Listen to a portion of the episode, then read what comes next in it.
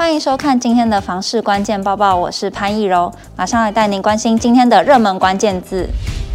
今天的热门关键字：预售屋涨。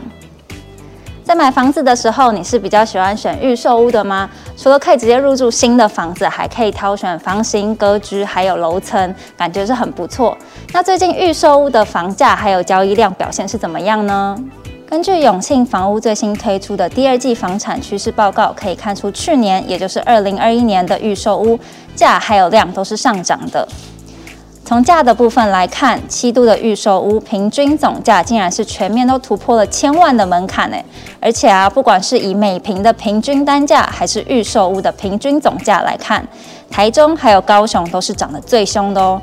台中从一千两百二十八万元上涨到一千三百四十七万元，涨幅是百分之三十一，上升了三成。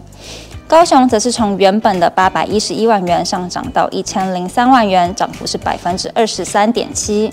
大概算一算，如果你要在台中买一间预售屋，等于你晚买了一年，平均要多付三百万元呢。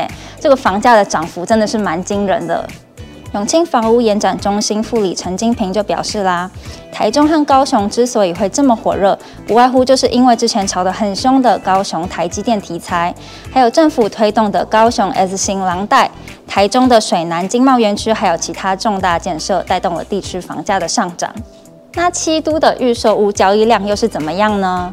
不意外的，预售屋的交易量也是呈现上涨的趋势哦。其中涨幅最高的就是新竹了，从三千七百七十件涨到六千五百一十七件，几乎是涨了快要一倍诶。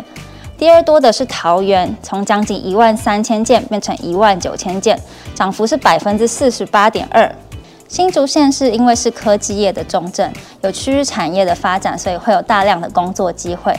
那大量的工作机会就会带动人口成长，自住的需求也相对比较强。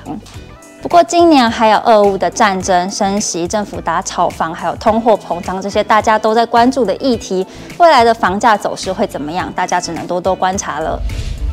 今天的精选新闻，爸爸妈妈们有福啦！今年八月开始，育儿津贴要调高了。去年的八月开始，中央就宣布了好消息啦！只要是有领取育儿留职停薪津贴或是其他弱势补助的家庭，都可以同时领取育儿津贴哦，等于你可以领到两份补助。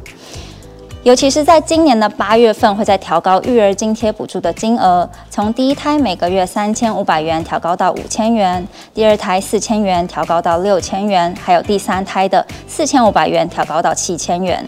提醒符合资格的民众要赶快向各个区公所办理哦。台北市的房价一直都是冲在全台湾的最前面。那如果提到豪宅，你会想到哪一区呢？最近就有一个网友认为啊，提到豪宅，他马上就想到信义区，还把信义区分为三个区域。首先是面向台北一零一，以信义运动中心为主的区域；第二个是象山公园旁边的区域；第三个是以博爱国小、新亚国中为中心的区域。网友纷纷给出意见，竟然一面倒的认为哦，以博爱国小和新亚国中为中心的区域是最赞的。接下来来关心政府打炒房的进度啦。我们都知道，这次修正草案的其中一个重点就是禁止预售屋的换约转售，但其实这也是有例外的耶。行政院在四月七号通过的《平均地权条例》部分修正草案，里面针对了预售屋换约的部分提到喽，如果同时符合签约后发生重大事故，还有无利缴款这三项条件，才可以换约转卖给第三个人。违规者可是要按户处罚的哦，最高可以罚到三百万元的罚锾。今天的买房卖房，我想问，有网友贴出了一张格局图，说明说他已经发现了两个问题，一个是开门见灶，另外一个是有其中一间浴室没有开窗。但是因为这间的公设比算是比较低，问问大家的意见是怎么样？下面就有网友纷纷提出意见啦，认为格局看起来是很不错，开门见灶可以做门挡，洗澡的话就是到有窗的那间浴室洗就可以了。也有人认为风水的部分听听就好，只要是阳光、空气都充足，动线也都 OK，就没有问题喽。你在买房子的时候也会注重风水吗？欢迎在下面留言分享给我们哦。如果想要了解更多房市的新闻，点击资讯栏的新闻链接可以了解更多。